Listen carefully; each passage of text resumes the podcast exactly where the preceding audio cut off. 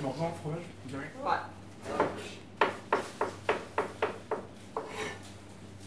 Alors, je suis au restaurant euh, La Cantoche, euh, au 204 rue Jean Jaurès à Brest. Thierry Hébert, bonjour. Vous êtes à l'origine de la création de ce restaurant, qui a pour particularité d'être un restaurant associatif. Euh, Est-ce que vous pouvez nous expliquer votre démarche? Comment ça a commencé? Euh, En en fait, c'est un restaurant qui, est- qui a ouvert en, en 2016. Principe du restaurant, c'est la mixité sociale, c'est-à-dire que tout âge, tout euh, métier, tout euh, différence, euh, que ce soit des gens qui sont au RSA, des gens qui sont à la rue, des gens qui sont au chômage, des gens qui travaillent, puissent se retrouver dans un lieu convivial, chaleureux, comme on a pu, on a pu le faire. Le principe, c'est de récupérer des invendus donc dans les grandes surfaces et les agroalimentaires, de les transformer, de les cuisiner et les resservir comme dans un vrai restaurant, puisqu'en fait on a les serveuses, on a tout, et donc on, on sert des repas chauds et équilibrés tous les midis, euh, voilà, avec des, avec des produits qui seraient à l'origine destinés à aller à la poubelle. Et c'est pour ça qu'on peut faire des tarifs donc à 2, 4 et 8 euros, et qu'on peut accueillir des personnes ben, qui sont à faibles ressources et qui ne pourraient pas se permettre d'aller dans un restaurant normal. Ah, le deuxième plat, Pâte au poivre. pâte au foie gras avec une tranche de.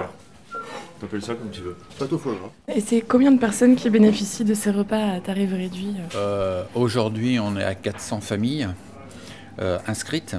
Euh, on a une capacité de 73 places. Donc on- tous les jours, on fait entre 60 et 80 couverts. Et on va dire que euh, y a euh, les trois quarts des, personnes qui sont là sont des gens à 2, 4 euros, des étudiants aussi à 4 euros. Voilà, donc on va dire il y a à peu près les trois quarts des, personnes le midi qui sont là, voilà, que, l'on aide. Je voulais parler aussi des, acteurs, des bénévoles qui font vivre l'association. Vous êtes combien à, à travailler euh, régulièrement? Alors, euh, on a une soixantaine de bénévoles. Comme euh, dans tout bénévolat, euh, il y a toujours euh, un petit noyau dans toutes les associations, donc on est un petit noyau de 40 personnes. Euh, on est à peu près 10-12 tous les jours euh, pour faire tourner euh, donc la, la cantoche. Et euh, on a un salarié, donc qui est le cuisinier, qui est, sala- qui est salarié, et c'est un contrat donc euh, réinsertion, retour à l'emploi. Alors, boulette de viande d'Oraron, t'auras une purée avec. C'est du thon là et du maïs. Et il y a un Daniel qui prépare les pommes de terre là-bas. Vous faites de la cuisine tous les midis? Euh, tous les midis, pas forcément, mais de temps en temps. Deux fois par semaine en général. Et Ça fait longtemps que vous faites ça? Ça fait un an et demi maintenant. J'ai fait une formation cuisine, j'étais conducteur de travaux avant, au cabinet d'architecture. Et puis le conseil m'a paru vraiment super, exceptionnel, aider les gens. Donc en attendant de trouver un poste, euh, je travaille ici, et puis c'est très volontaire, les clients sont super, et puis en cuisine on a une très bonne ambiance. Voilà. L'association est aujourd'hui menacée d'expulsion de ses locaux. Euh, Est-ce que vous pouvez nous expliquer ce qui s'est passé? Alors, par rapport à la menace d'expulsion euh, de ces locaux, euh, depuis août euh, l'année dernière, on a eu donc un dégât des eaux. On a fait les déclarations au niveau des assurances. Les propriétaires n'ont pas bougé. Ils ont mis tout de suite la faute sur nous par rapport aux travaux qu'on avait effectués. Voyant que ça ne bougeait pas, donc on a, dû obligé de, on a été obligé de faire un appel au tribunal. On est resté pratiquement 10 mois sans eau. Euh, où on faisait la plonge, euh, la plonge, le ménage et tout ça, en allant chercher de l'eau dans un autre local que l'on loue.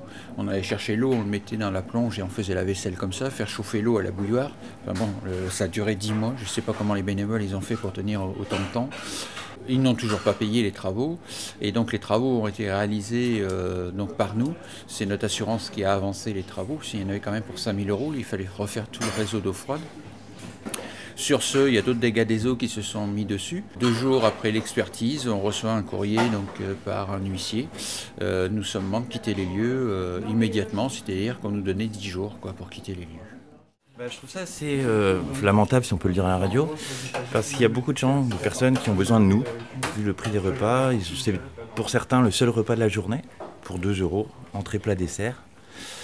Euh, ce qui n'est pas négligeable, va dire, quand on, bah, quand on connaît les personnes, parce que mine de rien, il y a des habitués, donc on sympathise avec eux. C'est vrai qu'il y, a un- panel de personnes différentes, donc euh, il y a je veux dire, des ingénieurs, des banquiers qui viennent, et puis comme euh, des gens qui, ont du mal à vivre. On sait très bien.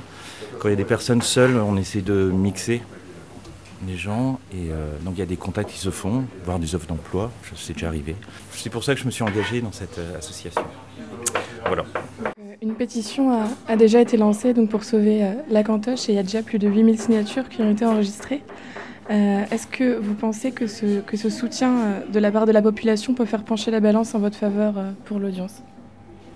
Ben, on, espère. C'est-à-dire qu'on on a mis cette pétition en place parce que, euh, voilà, pour essayer de faire euh, euh, basculer, on va dire oui, basculer la balance si on veut, mais déjà on est surpris pour avoir autant de signatures en, cinq jours. On ne pensait pas qu'on aurait eu autant de signatures, parce que là c'est 8000 signatures donc, sur, sur le site, mais on a aussi toutes les signatures qui sont faites au restaurant, des gens qui s'arrêtent et qui viennent signer la pétition. Donc oui, on espère euh, que, le juge va en tenir compte.